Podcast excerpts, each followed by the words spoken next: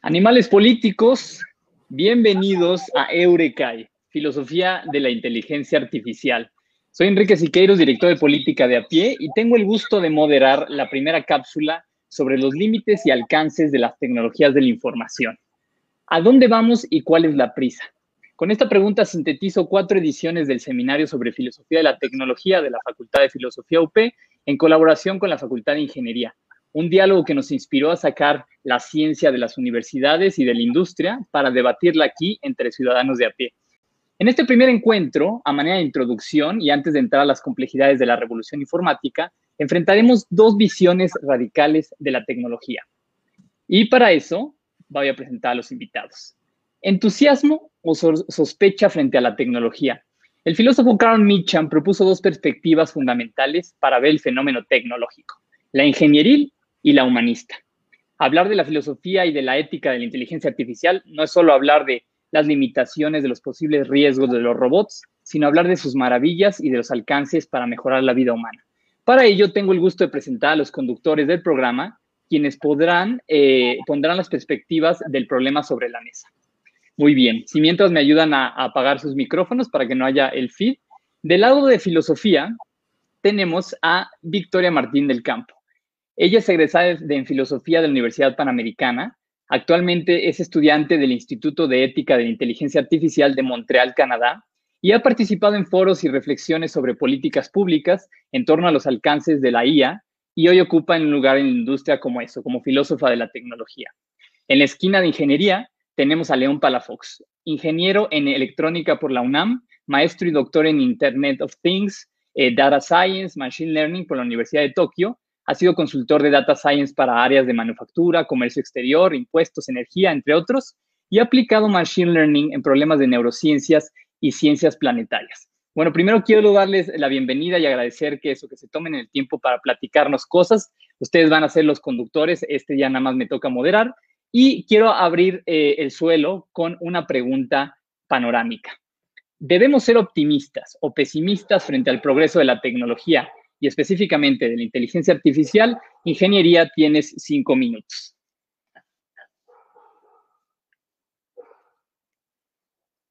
Ya puedes prender tu micrófono. Muchas gracias, Enrique. Gracias por la introducción. Eh, buenas noches. Eh, y, sí, bueno, o sea, sí tenemos que ser optimistas por, el uso de la ingeniería y, no solo optimistas a, a, priori, ¿no? Sino optimistas a posteriori. O sea, hoy en día eh, hoy en día, imagínense sin la tecnología, cómo hubieran tomado clases los niños, ¿no? Ahorita con la pandemia. Sin la tecnología, cientos de miles de personas que hoy pueden trabajar desde su casa, ¿cómo lo harían? O sea, un, ejemplo tan, tan claro como lo que estamos viviendo ahorita, ¿no? O sea, sin la tecnología, ¿cómo se hubiera llegado a una vacuna en tiempo récord, en menos de un año? O sea, el tiempo promedio de una vacuna antes eran de dos a tres años, ¿no? Eh, entonces, la tecnología tiene, ha tenido y seguirá teniendo eh, este, consecuencias muy, muy tangibles y muy, muy benéficas para nosotros. Hay casos extremos donde sí la tecnología claramente ha sido en detrimento de la humanidad, pero si lo vemos en el agregado, a la hora que, de que vemos el justo medio, a mí sí me parece que la tecnología como tal es, es un positivo neto en la humanidad. Eh, pensemos, les digo de nuevo, vacunas, bienestar humano, hoy en día las computadoras, ¿no? O sea, básicamente todo, todo el bienestar que hoy tenemos, mucho es gracias a las computadoras, ¿no? Eh, ahora lo acabamos de ver con el accidente del metro, en el momento en que no tienes una tecnología, que es una tecnología del siglo pasado, que es, que es el metro, las personas pasan de hacer 50 minutos a sus casas a hacer tres horas. O sea, de golpe le estás quitando cinco horas de vida a las personas en el momento en que les falta una tecnología. Imagínate si de repente no hubiera computadoras. Imagínate si de repente no hubiera internet. Entonces, sí, la tecnología para mí, para mí siempre lo voy a ver como un positivo. Es básicamente lo que ha sacado a, países enteros de la pobreza, Singapur, Corea, China. Eh, y, y sí, o sea, digo, ya para terminar mi punto nada más, es, es que sí tenemos siempre que tratar de estar a la vanguardia dentro, dentro de lo que tenemos, ¿no? y siempre tratar de utilizar las tecnologías más nuevas para resolver los problemas que, a los que nos enfrentemos. Muchas gracias al doctor León Palafox. Eh, filosofía, tienes cinco minutos. Doctor León, yo admiro varias de sus ideas, pero estoy aquí para cuestionar otras. En los últimos 50 años, los ingenieros nos han dicho que encontraron el santo grial y al mesías de la tecnología, que es la inteligencia artificial. Incluso le inventaron estos nombres rimbombantes a la promesa de lo que va a ser la inteligencia artificial, como eh, inteligencia artificial total, inteligencia artificial general, que va a ser la que va a tener conciencia, porque los filósofos llevamos 5.000 años intentando descubrir si hay conciencia, cómo es, cómo se ve, cómo se come, cuáles son las implicaciones metafísicas de ello, y no le damos al clavo. Pero los ingenieros en cinco años van a crearla, ¿no? ¿Quién habría dicho que en vez de estudiarla por tanto tiempo había que nada más crearla en un lapso corto? Entonces, la, tecnología, pero bueno, vamos a hablar de la tecnología que existe el día de hoy y con la que ya convivimos a diario. Y lo que pasa con la promesa tecnológica es que estamos acostumbrados a ver la tecnología como una calculadora, ¿no? Como este instrumento científico. Si le preguntan a una calculadora o a mí cuál es la raíz cuadrada de 144, probablemente le van a creer más a la computadora que a mí. Y harían bien. Y podrían tener certeza en que esta calculadora les da la confianza de que tienen la respuesta correcta. Pero esta confianza que depositamos en este tipo de tecnologías, ¿no? en vacunas, en calculadoras, en, todas estas tecnologías que, que nombran para Fox, la agarramos y sin cuestionarla, la trasladamos a esta tecnología nueva que es la inteligencia artificial. Y desde entonces, los ingenieros han tratado de convencernos de tres cosas. La primera es que la tecnología es neutra, que desde el diseño no es buena ni mala, que no tiene implicaciones políticas y que se hace esta comparación como con un cuchillo. Tú puedes usar un cuchillo para hacer una cena deliciosa o para cometer un crimen, pero eso no está para nada relacionado con el diseñador del cuchillo. La segunda cosa que nos quieren vender es que los ingenieros son los únicos capaces de crear los estándares de su buen uso, porque son los únicos que son capaces de entenderla. Y por último, nos quieren decir que la tecnología es un bien por sí mismo, independientemente del objetivo con el que se aplique. Todos tenemos que tener internet porque tener internet es bueno, todos tenemos que tener calculadora porque tener calculadora es bueno, todos tenemos que tener computadora, todo, todas las industrias se van a beneficiar de tener inteligencia artificial en sus sistemas. Bueno, estas tres cosas, que la tecnología es neutra, que los ingenieros deben estar solos y que la tecnología es un bien en sí mismo, son falsas. Pero los ingenieros no se pueden hacer ese cuestionamiento. A mí me cuesta mucho trabajo pensar en la tecnología como el, el Mesías que promete ser, sobre todo la inteligencia artificial que ha sostenido esta, esta gran promesa de solucionarnos todos los problemas. Mientras, mientras desde la ingeniería celebra, ah, es que como los niños no hubieran podido aprender sin computadoras y sin internet adentro de esta pandemia, desde la filosofía nos preguntamos si está bien o no que las grandes compañías estén lucrando con los datos que se van generando de menores de edad, que, no, está regulado. Porque además, desde su punto de vista, la regulación frena la innovación. Entonces, me encantará escuchar más acerca de cómo se puede ser realmente optimista sobre la tecnología. Muchas gracias, eh, profesora Victoria. Eh, vamos a pasar entonces con este primer, eh, con la manera en que ya mostraron sus cartas, que se puso la perspectiva sobre la mesa, una perspectiva radical de ver la tecnología de manera, pues con, sus grandes hazañas y también con sus grandes sospechas que nos generan, ¿no? Vamos a hacer tres ejes en el día de hoy para que en las próximas cápsulas que ustedes ya funjan como conductores le den cauce, ya sea invitando especialistas, ya sea entre ustedes, y voy a, vamos a hacer tres ejes, que es el eje de desarrollo social. Vamos a entrar también a ver un poco la tecnología en la política. y en el confort y en el bienestar. Entonces, para empezar, la primera pregunta que yo les haría, y ya pueden empezar a tomar la palabra eh, de manera eh, voluntaria, es sobre el desarrollo social.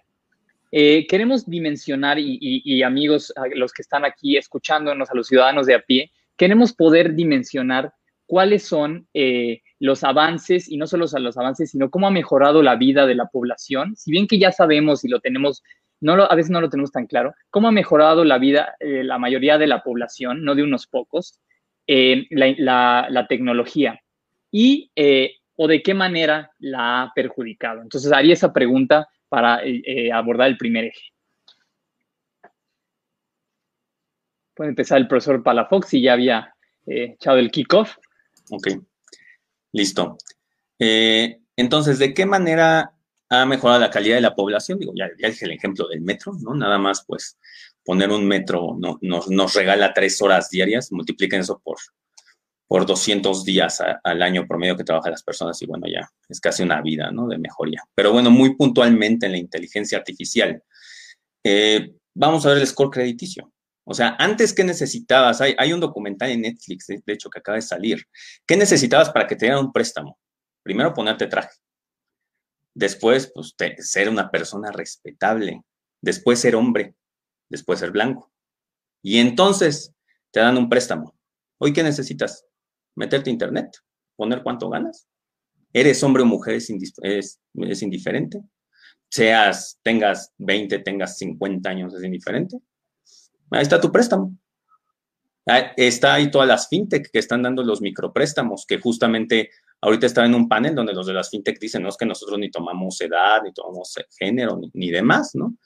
Entonces ahí tienes como un préstamo de pasar a ser algo sumamente elitista. Hace 80 años, que es un blip en la historia de la humanidad, hoy es un beneficio que la inteligencia artificial está haciendo posible. ¿Por qué? Porque gracias a la inteligencia artificial, pues ya no dependes de 50 mil ejecutivos de cuenta evaluando crédito por crédito. Se pueden evaluar todos los créditos de golpe.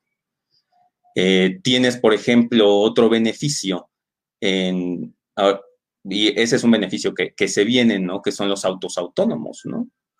O sea, tú cuando vas manejando, pues realmente es muy limitado el rango de cosas que puedes hacer.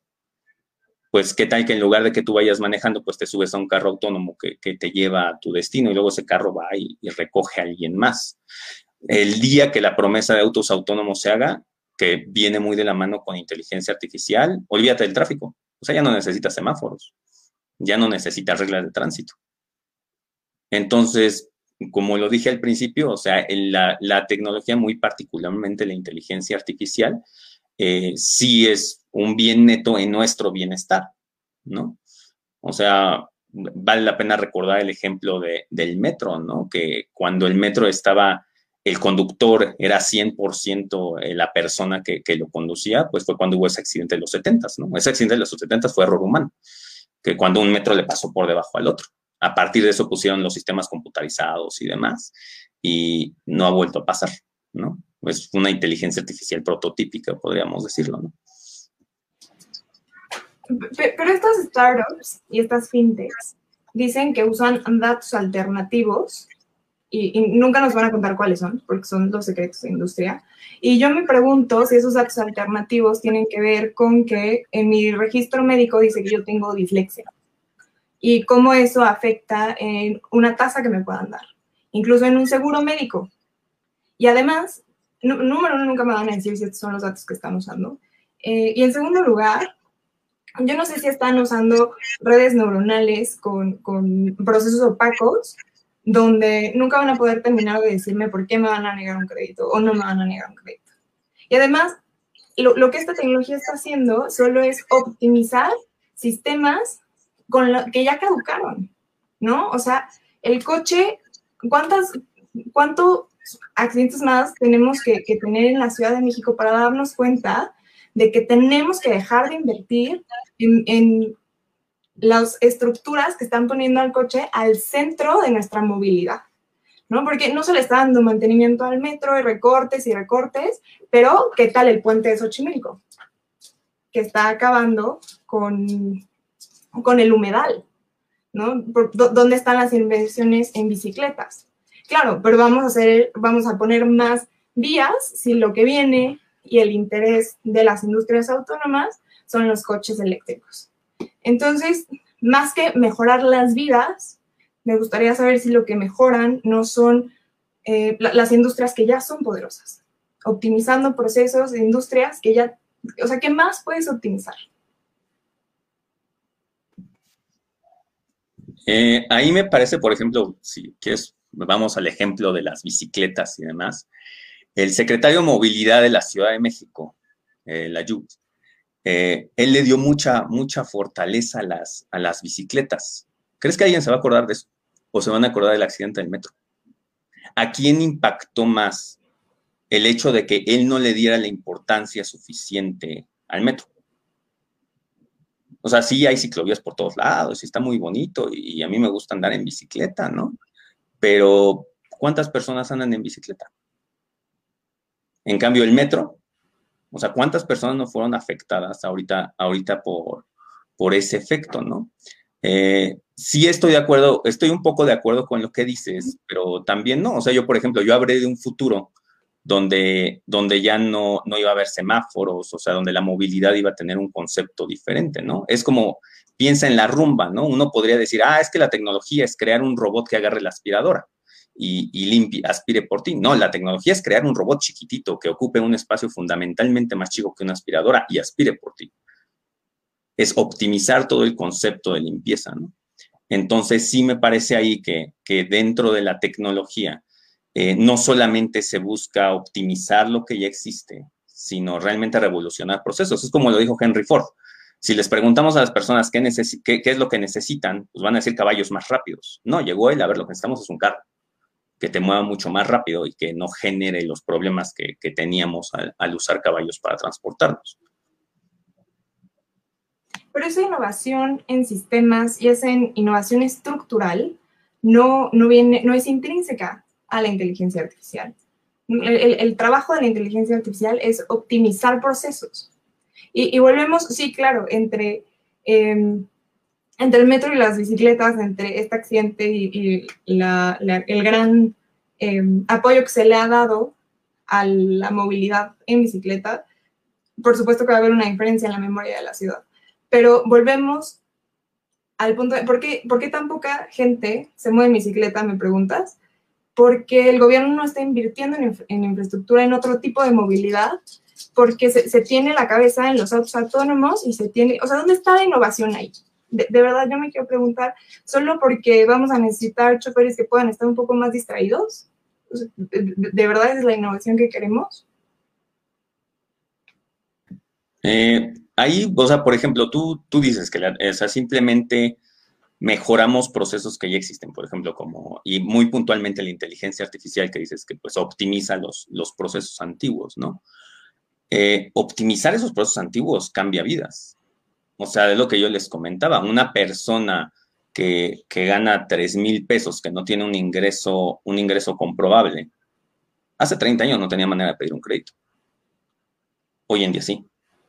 Ese crédito, y está demostrado por múltiples estudios que tener acceso a microcréditos eh, incrementa la calidad de vida de manera exponencial. Porque justamente como también se ha demostrado, los microcréditos las personas tienden a pagarlos mucho. Entonces, sí, tal vez no, no estamos generando un producto brutalmente nuevo. O sea, estamos optimizando la forma en la que damos el crédito. Pero en optimizar esa forma que se da el crédito, estás cambiando vidas. Y quién sabe qué, qué, qué, este, qué consecuencias vaya a tener que, que, una persona ahora sí tenga acceso a un crédito, ¿no? La educación, ¿no? Optimizar la forma en la que, en la que estás educando. Sí, tal vez, pues sí seguimos, o sea, no somos pedagogos, ¿no? Pero pues les podemos decir, oye, les hacemos exámenes personalizados a los alumnos. Sigue siendo el concepto de un examen, ¿no? Eh, pero ahora, en lugar un alumno después, tienes un salón de clases con un profesor y 50 alumnos tienes 50 alumnos, todos con acceso a una inteligencia artificial que les puede ir dando retroalimentación a sus preguntas y a sus dudas de manera muy, muy personalizada, cosa que antes no hubieran tenido acceso y que sin la inteligencia artificial posiblemente jamás podrían haber tenido acceso. Entonces, pues sí, tal vez, o sea, sí cedo a tu punto de que, de que realmente pues optimizamos, no, estamos haciendo cosas que cambian, cambian el negocio fundamentalmente, pero dentro de esa optimización eh, el incremento del bienestar es impresionante, ¿no? Claro que, cambia vidas y te lo puede decir em, las personas que se han quedado sin trasplantes de hígado por algoritmos que estaban mal entrenados, te lo puede decir em, las, las personas que aplicaban a trabajos que, cuyas hojas de vida eran rechazadas por un algoritmo que estaba mal entrenado, alumnos que no pudieron ingresar a la universidad porque al, gobierno del Reino Unido se le ocurrió que era muy buena idea predecir calificaciones de alumnos con inteligencia artificial y basándose en eso hacer recomendaciones para universidades.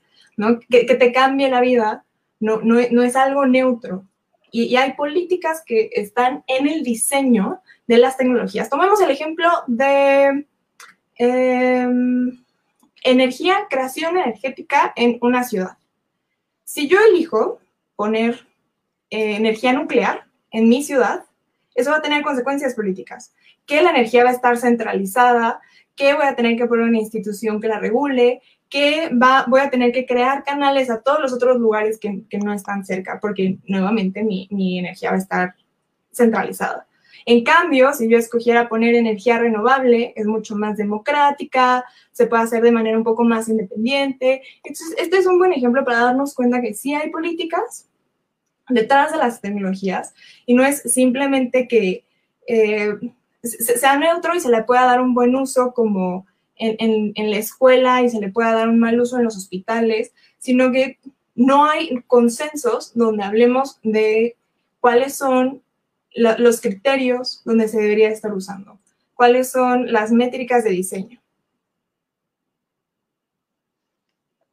Bien, tenemos un primer punto sobre la mesa sobre el desarrollo y sobre eh, si ha mejorado o no la tecnología, la calidad de vida de la mayor parte de las personas, siempre pensando en eso, en la maximización y de la mayor parte, no de, unos pocos, pues ya se presentaron argumentos eh, que, por supuesto, que muestran la complejidad del problema.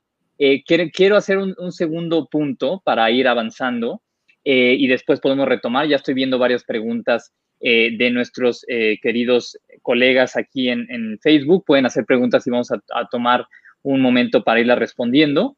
Eh, la, siguiente eje es el eje de la política. normalmente tenemos la inquietud, el miedo y también igual el entusiasmo de que la tecnología, y en este caso la inteligencia artificial, mejora nuestra vida democrática.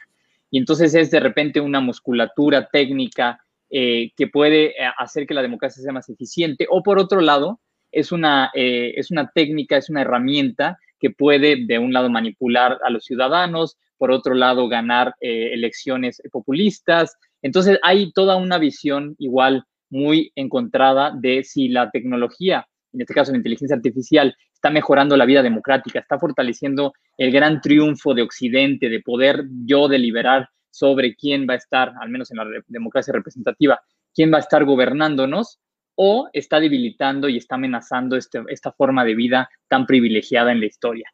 Eh, si quieres empezar, León, o quien quiera ir tomando la palabra. Eh, sí, eh, desde mi punto de vista, como que tenemos muchos polos ahí, ¿no? O sea, si nos vamos puntualmente al ejemplo de las elecciones, la inteligencia artificial, el tema de las elecciones, se fue un punto de vista marketing, ¿no? Que al final de cuentas, una elección es, una campaña publicitaria. Y, el marketing, obviamente, su objetivo es crear el mensaje orientado a cada público y pues crea, este, ya que el público resuene con ese mensaje en particular. La inteligencia artificial en ese aspecto ha demostrado ser muy exitosa, ¿no? O sea, Trump es un ejemplo, Obama es otro ejemplo. O sea, muchas personas voltean a ver a Trump así como, miren, el que quedó, bueno, Obama también lo hizo y las personas amaban Obama. Entonces, si vas a poner a Trump como contraejemplo, tienes que poner a Obama y a Biden como ejemplos. O sea, ambos son productos de la inteligencia artificial, ¿no? De, el, primero, el, primero que empezó fue, Obama con todo esto. Entonces, hay muchas herramientas de inteligencia artificial por ejemplo, que ayudan a que los ciudadanos estén más en contacto con las plataformas de, de los candidatos. O sea, si nos vamos a eso, no sé de con qué candidato vas a resonar más tú. Que esas encuestas se volvieron muy populares las elecciones pasadas, que te decían, oye, a ver, ¿qué piensas acerca de todos estos temas? Y con un algoritmo muy sencillo te decían, ah, mira, el candidato ideal para ti eh, es este, ¿no? O sea, puede ser López Obrador, Anaya, quien, quien haya sido en aquel momento, ¿no?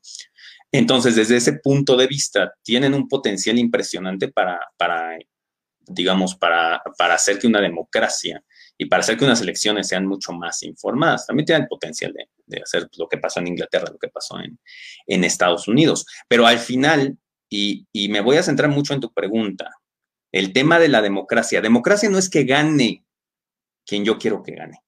Democracia es que gane el que el pueblo quiere que gane. Es un hecho que el pueblo quería que ganara Trump. Es un hecho que el pueblo quería el Brexit. ¿Ok? No, no estamos hablando de democracia, ay, es que ganen los demócratas. No, no, eso no es democracia. No, democracia es que gane el que el pueblo quiere que gane, bien o mal, estés de acuerdo o estés en desacuerdo con esa persona. O sea, yo estoy de acuerdo en desacuerdo con el presidente actual, no me voy a meter para allá, pero ganó quien el pueblo quiso que ganara, ¿no? O sea, la democracia como tal funcionó. Ya, ¿en qué, en qué, en qué, qué, qué, este, consecuencias va a tener? Es otro tema, ¿no? Pero desde mi punto de vista, pues la fortalece, ¿no? O sea, sí te permite a ti como ciudadano, pues sí tener más ese acceso a, a, los candidatos y a sus plataformas. Me parece injusta la poner al mismo nivel eh, y hacer la comparación entre Trump y, y Obama porque la democracia, de la misma manera, necesita confianza en las instituciones. Y las plataformas y las redes sociales no, se caracterizan específicamente por em, promover el diálogo, por eh, hacer buen monitoreo de, desinformación. ¿Por qué? ¿Por Facebook no hace monitoreo de, desinformación porque es muy caro. Y si no hay una ley que lo obliga a hacerlo, no lo va a hacer. Entonces, eh, y, además, cuando se da debate político, eh, el algoritmo lo que va a valorar es que yo pase el mayor tiempo posible en una plataforma. Si eso quiere decir que me van a poner los comentarios más controversiales y la información que más me va a dejar en shock, sea verdadera, falsa, medio verdadera de una red confiable, no confiable, eso no le importa. Ese es el tipo de información que se promueve. Entonces, yo, yo creo que la, la, desconfianza en las instituciones democráticas que se vive hoy el día, tiene mucha, en ella hay mucha responsabilidad de esa desconfianza en las plataformas y en las redes sociales y de los cuales no se les ha responsabilizado el día de hoy. Pero bueno, el marketing político es, su propio monstruo y la desinformación tiene años, ¿no? sabemos que eh, Mussolini modificaba fotos antes de que fueran digitales. Pero vámonos a algo un poco más controversial, que es el uso de datos biométricos.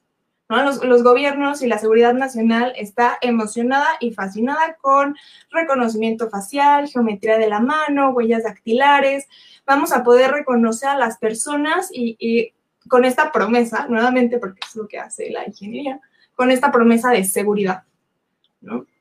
Y tú me puedes decir como Victoria, pero no sería espectacular pasar de la puerta del aeropuerto a tu avión sin que te pidan una vez el pasaporte. Y bueno, mi respuesta es, los aeropuertos son lugares donde permitimos reglas muy específicas que no te voy a aceptar en ningún otro espacio público. Donde permito que si tú quieres, me revises la maleta, que si tú quieres, me hagas un examen de antidoping, que si tú quieres, por las, en nombre de la seguridad en los aeropuertos, por la historia que tienen, se aceptan muchas reglas que en otros espacios públicos nunca aceptaríamos.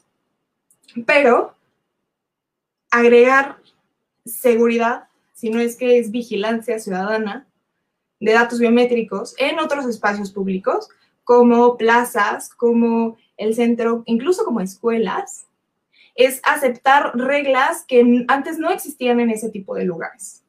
Y todo esto en nombre de la seguridad. Cuando tenemos instituciones que, sabemos que son corruptas, ¿de verdad deberían tener este tipo de herramientas? O sea, ahí levantas un tema interesante, porque yo estoy debatiendo en pos de la tecnología, no de las personas que la manejan.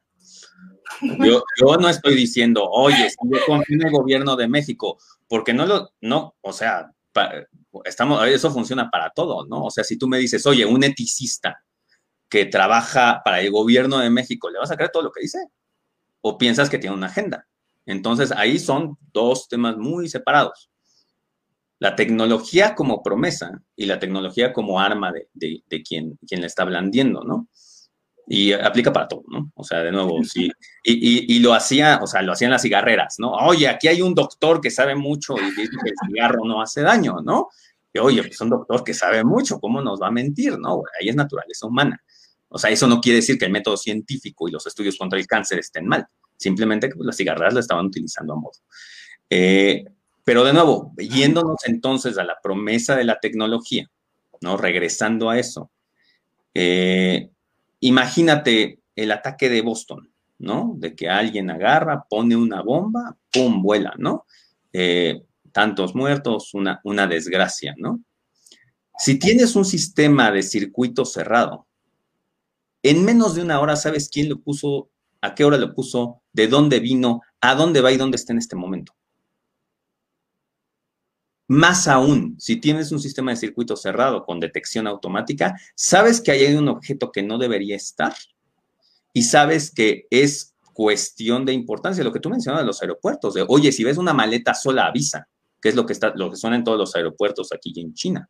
Bueno, en la calle, si ves que alguien puso una maleta que no debería estar, tal vez una maleta con basura, tal vez una maleta con bombas, pero si tienes un sistema automatizado que diga, oye, hay una maleta extraña, pues vas, lo revisas y te ahorras una tragedia, ¿no? Oye, es que este, hubo un tiroteo, ¿no? En, esta plaza comercial. Bueno, con la tecnología tienes un sistema y dices, ves, oye, estas personas tienen pistolas y están entrando a una plaza comercial, ¿no? Eh, vale la pena, si bien no detenerlos, pues sí estarles echando un ojo, ¿no? Entonces nos permite esa proactividad. O sea, el ejemplo del aeropuerto, ¿no? De que entras directo y, pasas directamente. Eh, pues digo, es, es, una comodidad más que nada, pero más en un país como México. Y voy a poner un ejemplo muy, muy claro. Se hizo un experimento en Ciudad Juárez, donde había un avión que lo que estaba haciendo todo el tiempo es que estaba tomando fotos. Era uno de estos aviones que tienen cámaras de, de súper alta resolución y todo el tiempo estaba tomando fotos, de tal manera que había alguien en suelo que estaba viendo fotos de Ciudad Juárez en tiempo real y las personas se veían como puntitos. Eh, en esa época hubo un asesinato a, una, a una política, a una, a una jefa de policía de Ciudad Juárez. Bueno, con las fotos pudieron ver de dónde salieron los asesinos, porque fue en la calle, y hacia dónde se fueron. En menos de una hora ya los tenían atrapados. Hay invasión a la privacidad, le estás tomando fotos a mi perro. Adelante un grupo de asesinos que a lo mejor podrían haber matado a otras personas están detrás de las rejas. Entonces, esa es la promesa de la tecnología. Si los políticos son corruptos, ¿qué pueden hacer con esas fotos? Adelante. Siento yo que no estoy debatiendo eso, jamás dije, sí, ah, estoy, totalmente de acuerdo con ellos, pero la tecnología y la inteligencia artificial como herramientas eh, para la democracia, para nuestra seguridad, me parece que su potencial es mucho mayor que el detrimento que podríamos tener. Es que Leo me dices, eh, en un eticista de gobierno. Bueno, es, es, una lástima, pero mi conocimiento en la materia no me permite ser optimista y, el eticista no va a tener ni siquiera un pequeño porcentaje del poder que tiene la implementación de tecnología de inteligencia artificial dentro del gobierno. O sea, no pueden ser la misma la responsabilidad y la rendición de cuentas que le vas a pedir a cada uno, porque no es el mismo el poder que tiene cada uno. Y, me encantaría, me encantaría vivir en ese mundo en el que podemos eh, identificar a los criminales y me encantaría vivir en el mundo donde eh, estas personas están bajo rejas porque se les ha detectado con, con Face ID, con reconocimiento facial. Pero ahora vamos a regresar al mundo real.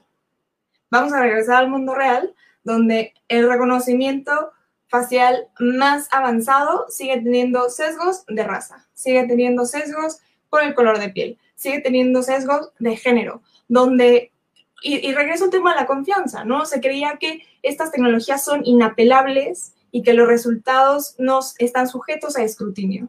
Y entonces, bueno, vas a tener a tres eh, criminales detrás de las rejas, pero ¿a cuántos inocentes? Si le usas a cuántos inocentes. Ese es un precio que yo no estoy dispuesta a pagar.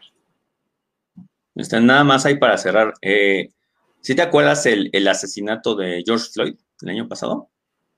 ¿Cuántas inteligencias artificiales estaban involucradas ahí? O sea, son sesgos humanos. O sea, no, o sea, para que pasen esas cosas no necesitamos a inteligencia artificial. ¿Y, dónde está el policía que lo mató? En las rejas.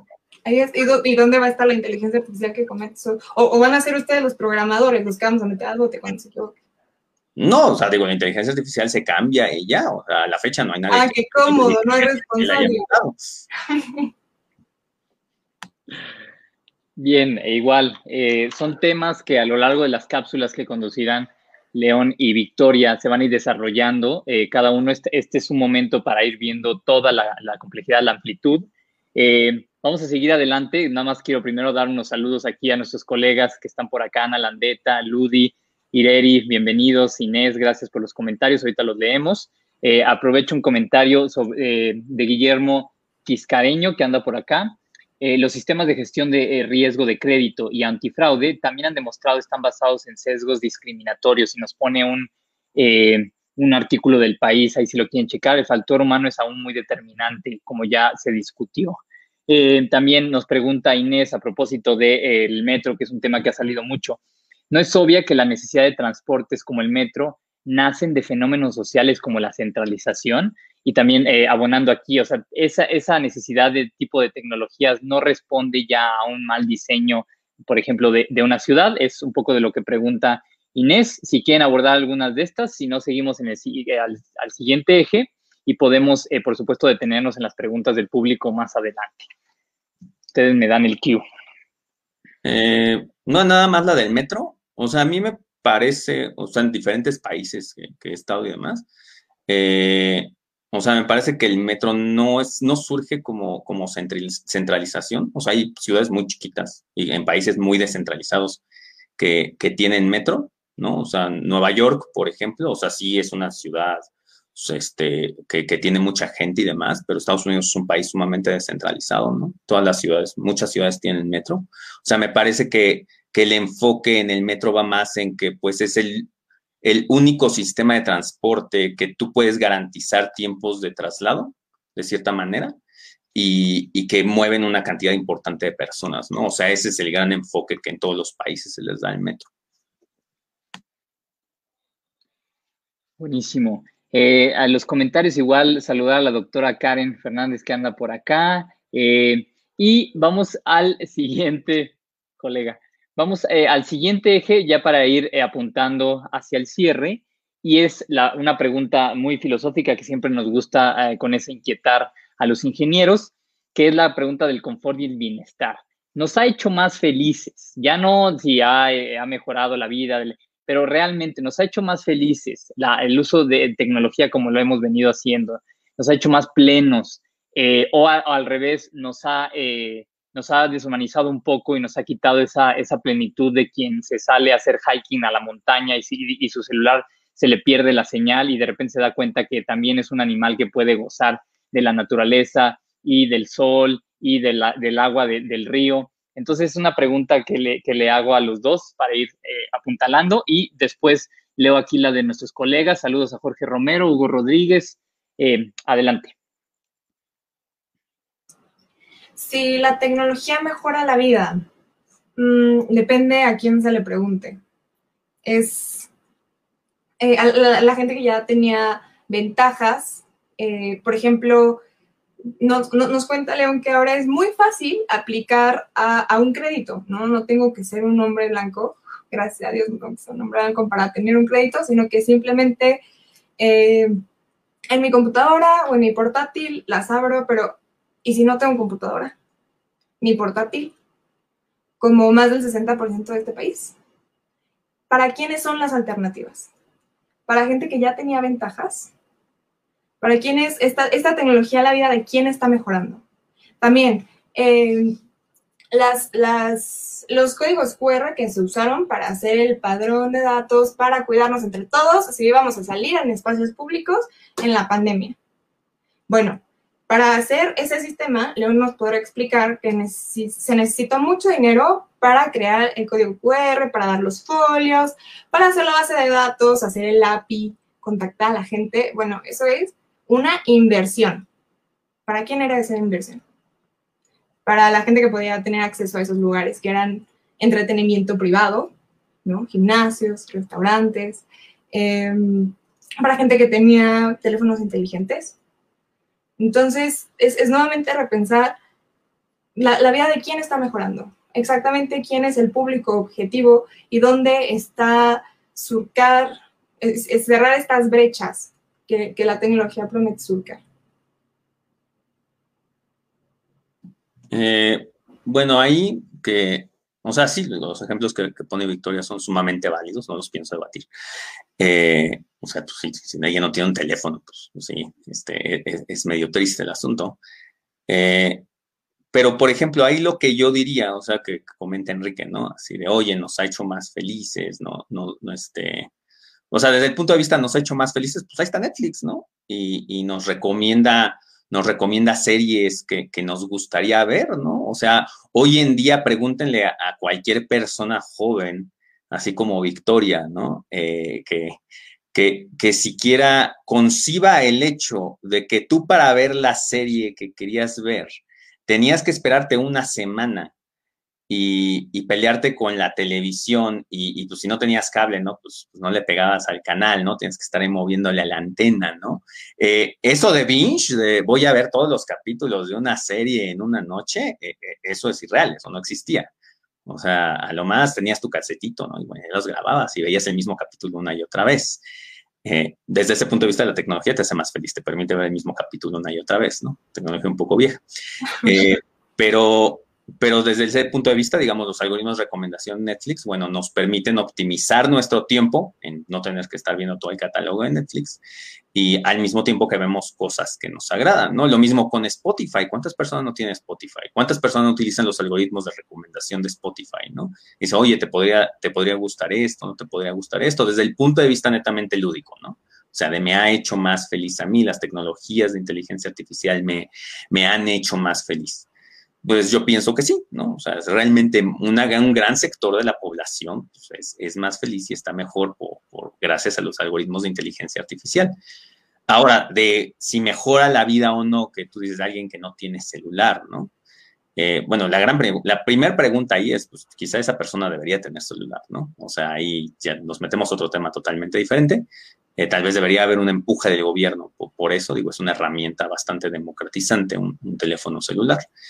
Y, dos, eh, si por ejemplo tú con ayuda de la tecnología, tú puedes elegir tipo el tipo de tierra que tienes en Valle del Mezquital, que es una zona sumamente árida, y decir, oye, en lugar de plantar lo que estás plantando, ¿por qué no intentas plantar eh, esta, otra, esta otra hierba que es mucho más redituable y demás y, va, y va a resultar en un, mejor, en un mejor retorno de inversión para ti? Eso se está haciendo no en Valle del Mezquital, pero sí en, otros lugares, ¿no? Entonces ahí la vida del campesino promedio puede llegar a mejorarse. Eh, decimos las personas, eh, las personas sin hogar, por ejemplo, en Los Ángeles. en Los Ángeles hay, hay una política de que todas las noches tienen que pasar personas, o sea, físicamente a cada esquina, y tienen que contar cuántas personas están durmiendo en esa esquina en la noche. Entonces hay un mapa, hay un set de datos público en Estados Unidos, en Los Ángeles, que te dice cuántos, cuántos homeless hay y dónde están durmiendo. Ese set de, datos se está utilizando para, con medio de eh, herramientas de inteligencia artificial, diseñar dónde poner los albergues para que esas personas puedan ir ahí.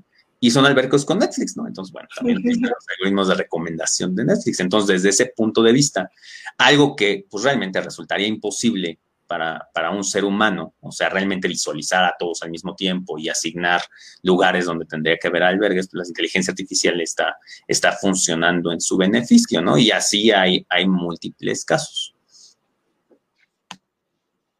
Bien, eh, gracias por las dos, las dos perspectivas. Como sabemos, apuntan, enfatizan pues lo que normalmente no, no, no, llegamos a ver.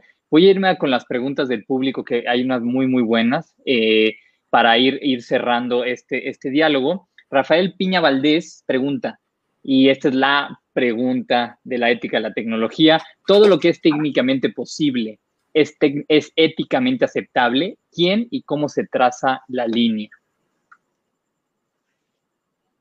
Quiero escuchar al ingeniero antes de contestar yo. Entonces, todo lo que es técnicamente posible es éticamente aceptable, no. O sea, es fácil, ¿no? era, era técnicamente posible matar a millones de personas usando cámaras de gas. Sí, sí, sí, es técnicamente posible. Yo jamás diría que es éticamente aceptable, ¿no? O sea, no, ahí sí me parece que, que, sí, sí yo puedo decir categóricamente que no, ¿no? O sea, si, si el hecho de que lo podamos hacer no implica que lo tengamos que hacer.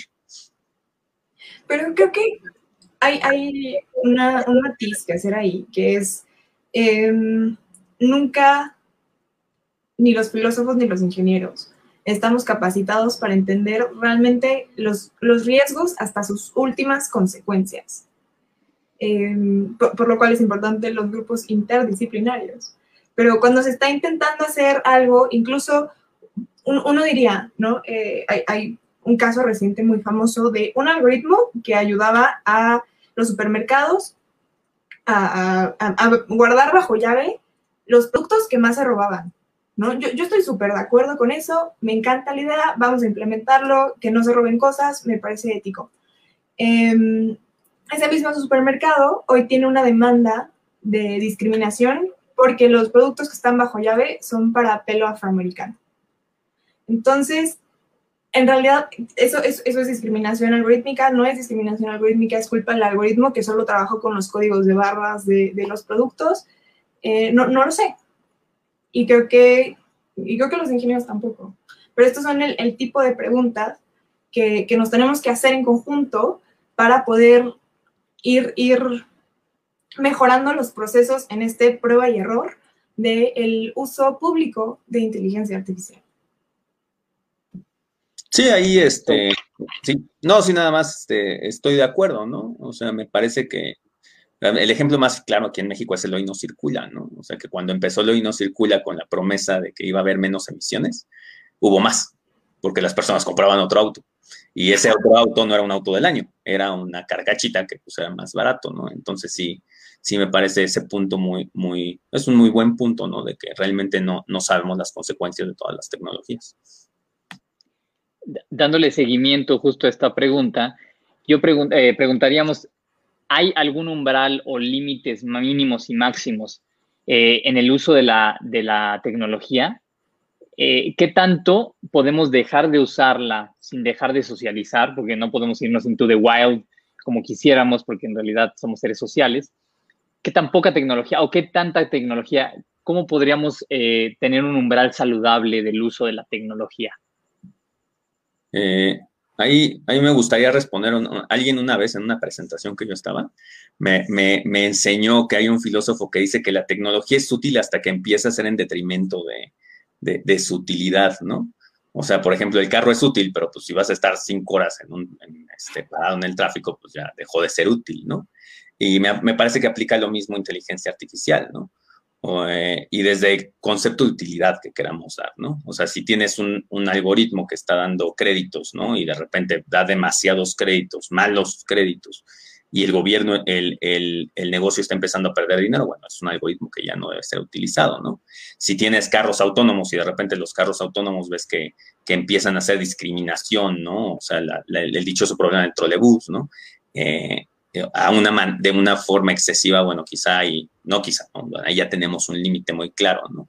Entonces, sí, sí me parece que todas las tecnologías, incluida la inteligencia artificial, sí em, tienen, tienen ese, ese límite, ¿no? Que, que, de repente ya no son tan útiles. O sea, el, el móvil, el teléfono celular es sumamente útil, pero pues si por estar en el teléfono le vas a dejar de prestar atención a tu familia, bueno, ahí, ahí ya hay que ver un poco de, de este, de, las prioridades de cada quien, ¿no? Y, creo que cada quien tiene que responder esta pregunta con completa honestidad, em, porque también somos responsables. O sea, te, puedo hablar de cómo el, algoritmo de Facebook y de Twitter se alimenta de la controversialidad, pero Twitter tuvo que poner em, un anuncio, o sea, antes de que retuitees una noticia, te sale una notificación de, oye, no has leído este artículo, ¿estás seguro de que lo quieres retuitear? ¿Estás seguro de que lo quieres compartir? De, la queja que hubo de que la gente simplemente no se tomaba la responsabilidad de, leer lo que compartía. Eso, es, eso ya no es la tecnología. Y eso, eso ya somos nosotros y, y lavarnos, lavarnos las manos frente al uso tecnológico puede ser demasiado fácil. Entonces hay que ser un poco más honestos sobre nuestra agencia porque la tenemos en el uso de tecnología. Nos quedan 10 minutos y e igual hay grandes preguntas que quiero poder leer, o al menos voy a leer algunas. Primero, la pregunta de nuestra colega, la doctora Karen González. Saludos a todos, como siempre muy interesante todo, gracias. Doctora, parece que la tecnología es inevitable. Tendríamos que concentrarnos entonces más bien en la regulación política, en las cuestiones sociales, en los derechos a la tecnología y tratar de hacer que se vuelvan efectivos. Eh, a mí, desde mi punto de vista, sí es inevitable. O sea, o, eh, te subes al, o te subes al tren o, te dejan, ¿no? Y bueno, hay muchas consecuencias de que te deje la tecnología.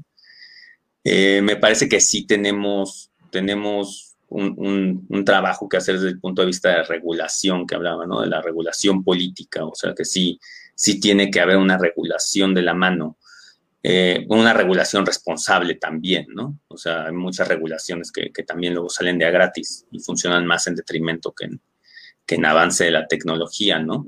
O sea, porque, por ejemplo, dices, oye, es que voy a poner una regulación para que no pueda tener internet, no se pueda proveer tan internet a, partir de satélites, ¿no?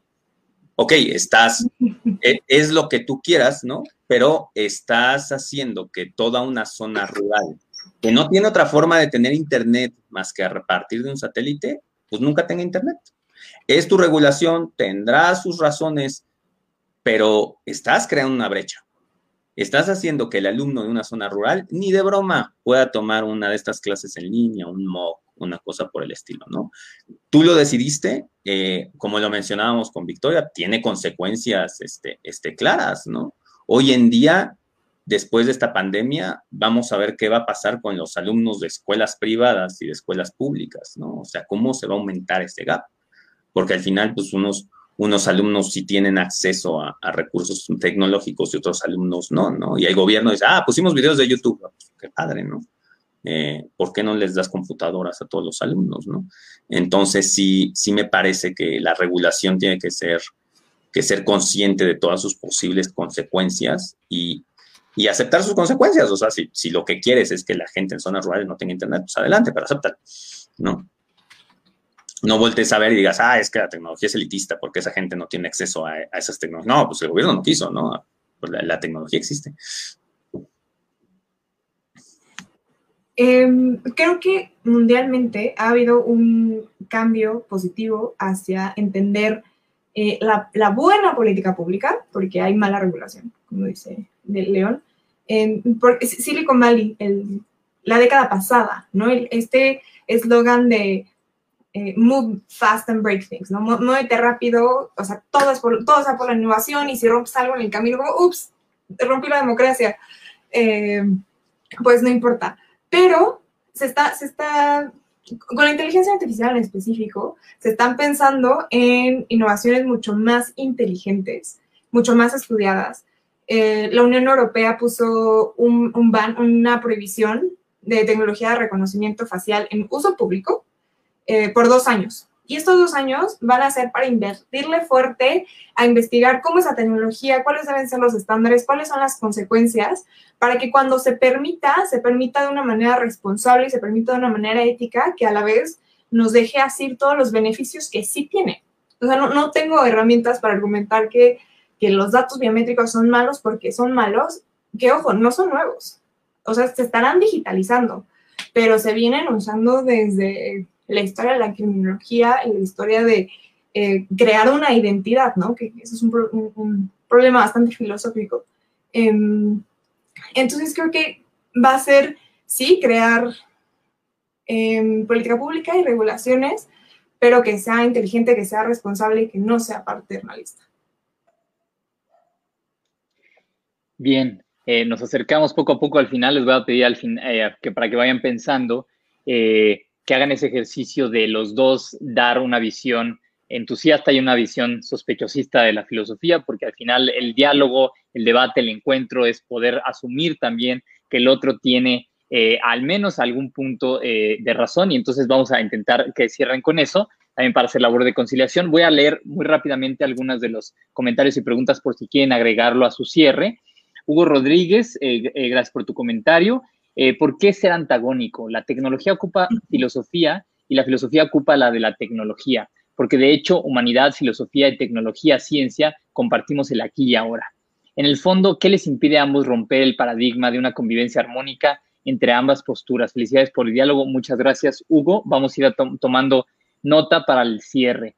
El profesor Jorge eh, Romero, un saludo, profesor. Sería valioso saber si la tecnología, si la inteligencia artificial puede sustituir a los gobernantes. Por ejemplo, una computadora puede incluir en sus datos información de cada persona en el mundo. No puede ser corrupta, no se cansa, no miente. Puede incluir en sus datos históricos y del momento de la salud de cada persona. También puede incluir datos de procesos cerebrales que nos indican el estado de flow típico de una persona ejercitando un talento. No voy a continuar a leer porque me van a censurar aquí, pero muy buena pregunta, profesor. Eh, les recomiendo, eso sí, que siempre las preguntas sean más cortas para que nos pueda salir toda. Eh, y sigo adelante. Hugo Rodríguez, nuevamente, filosofía y tecnología se equivocan porque ambas son creaciones del humano, el cual es contingente, dinámico y lleno de voluntades propias y ajenas. ¿Deberíamos entonces no hacer inteligencia artificial y filosofía? Ya dijo la doctora Karen que es inevitable. Reina Méndez, la técnica, es decir, la tecnología aplicada a la medicina nos hace sentir bien, que eso no significa que sea feliz plenamente el paciente, pero nos regresa la salud, es decir, la vida. Sí, nos da al menos lo mínimo indispensable. Me voy acercando al final de los comentarios. José Luis Calderón eh, dice, José Luis, creo que asumir eh, que la tecnología por sí misma mejora o empeora la calidad de vida es algo precipitado. Quien tiene mayor acceso a comunidad tecnológica tiene también mayor impacto ecológico, tanto en personas como en países. Dice la profesora Irene Mujica, saludos profesora. ¿Y qué hemos hecho con este tema que nos ahorra el algoritmo? Todos volvimos hombres grises. Claro, cuando eh, parece que nos ahorra y nos eficientiza la tecnología y de repente, ¿qué hacemos con ese tiempo? Ver más series de Netflix. José Pablo Núñez, ya con esto termino, eh, al recomendarnos siempre lo mismo, también nos roba algo de espontaneidad, claro, los algoritmos que nos hacen recomendaciones quizás nos quitan la idea de, pues hoy voy a escuchar ópera en lugar de reggaetón, o, viceversa, que es importante. Eh, Paco Islas, y termino. ¿Qué pasa con lo que no pueden subirse a los avances tecnológicos? Se les aplica el principio de adaptarse o morir, claro, el darwinismo social aquí presente. Y cierro Guillermo Tiscareño. Es uno de los grandes riesgos actuales. La exclusión tecnológica y digital también es económica. Amigos, como cierre, le quiero preguntar al profesor y a la profesora que nos muestren una, eh, su visión optimista y su visión también pesimista de la tecnología y de la inteligencia artificial y luego hago un breve cierre. Eh, adelante, quien quiere empezar.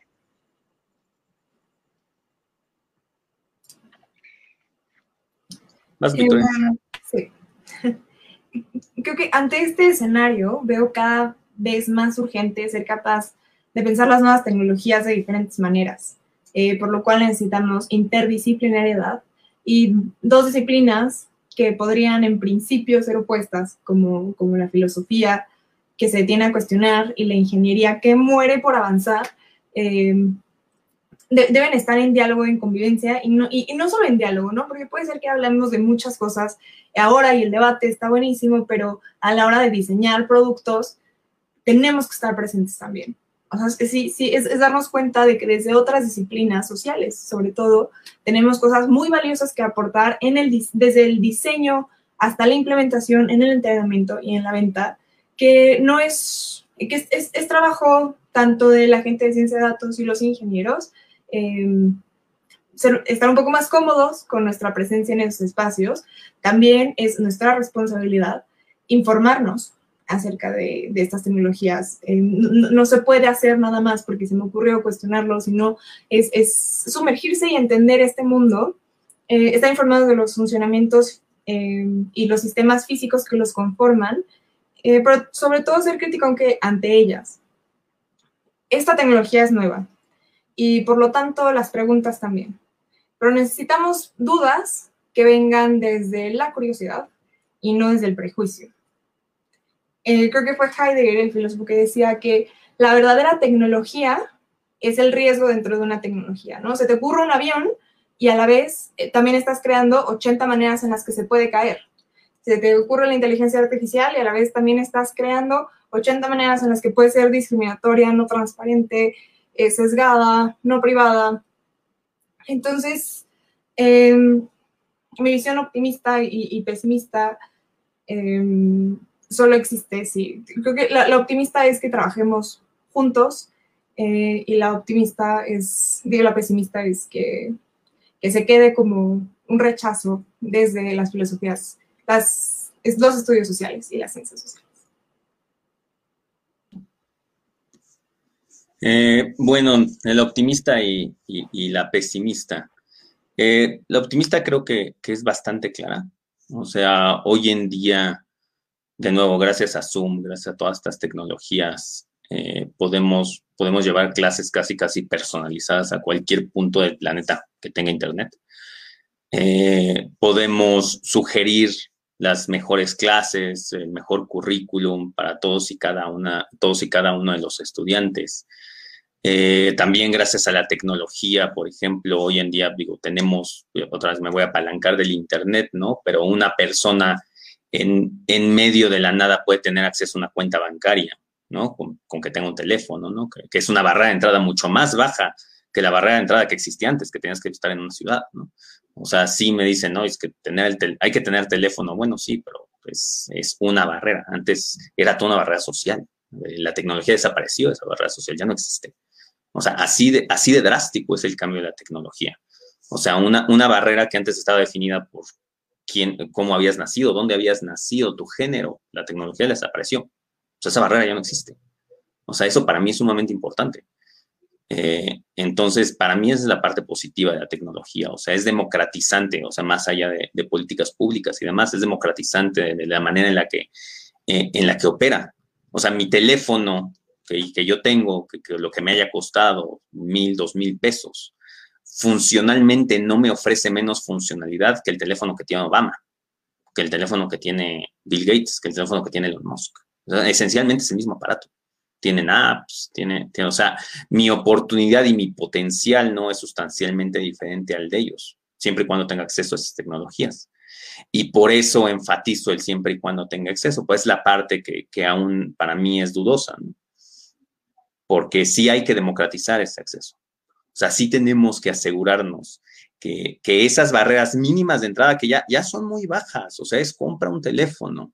Bueno, pero que esas barreras ya no existan. Que, que, tú, y ahí me van a ver los filósofos, que tú en el momento en que tengas una edad suficiente para manejarlo y ser responsable, pues vaya un teléfono, ¿no? Y qué es lo que vemos en las películas futuristas, ¿no? O sea, que todo el mundo tiene teléfonos. Porque, y los filósofos ya me dieron la razón, o sea, tienes acceso a todas estas cosas gracias al teléfono.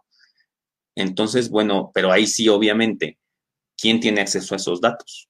Y entra el factor humano, a, lo que yo iba antes, ¿no? Lo tiene Facebook, lo tiene Twitter, lo tiene, lo tiene quien sea que, lo tenga. Bueno, ahí sí tenemos que tener esas regulaciones, ahí sí tenemos que, ser un poco más cautos en, cómo, estamos tratando los datos de las personas y cómo estamos tratando a las personas como, como seres humanos. Y, ya para cerrar, pues simplemente tenemos el ejemplo China, donde están mis dos puntos de vista. Si el gobierno prime, el gobierno utiliza cámaras para, tener a las personas detectadas en todo momento de dónde están, eh, detectan a una etnia que no es agradable por el gobierno, van y lo arrestan, ¿no? Pero esa misma tecnología es lo que hizo que China, el país más poblado del mundo, el país donde empezó el coronavirus, fuera el primer país que regresó a clases sin vacuna. Vean la cantidad de muertos en China que hubo por coronavirus. Y me pueden decir lo que quieran de, ah, es que el gobierno no publicó los números y demás. Todo mundo, ah, todo mundo está de acuerdo en que los números chinos hacen sentido por la forma en la que es un país, es el país más poblado del mundo. Ahí tienen India. India India está ahorita, está terriblemente mal. China, ahí empezó el virus. Y ya, hace medio año, la, la, única economía que creció el año pasado, la única economía que los estudiantes siguieron, eh, siguieron yendo a la, escuela. ¿Por qué? Porque ya tenían todo ese sistema en marcha, ¿no? De que en lugar de obligar a las personas a estar escaneando un QR pues no, pues simplemente dicen, oye, este le dio coronavirus, tenemos todo el track de con quién estuvo en comunicación, a quién vio y todo, pues todos esos se aíslan instantáneamente. Entonces, China tiene las dos partes, o sea, el gran beneficio, pero obviamente también, pues, eh, la gran duda y el problema de que el gobierno tenga todos esos datos.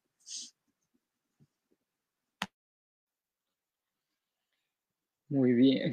Animales políticos, llegamos al final de esta primera cápsula de Eurekai, Filosofía de la Inteligencia Artificial.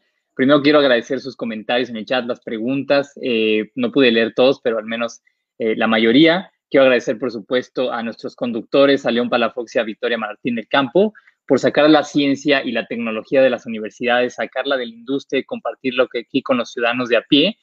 Eh, pueden seguir sus cápsulas cada 15 días que van a estar aquí discutiendo, trayendo invitados, profundizando en cada una de estas problemáticas que aquí, apenas atisbamos. Eh, por supuesto, pueden regalar eh, like a Política de a pie para tener y poder seguir más fácil la sintonización.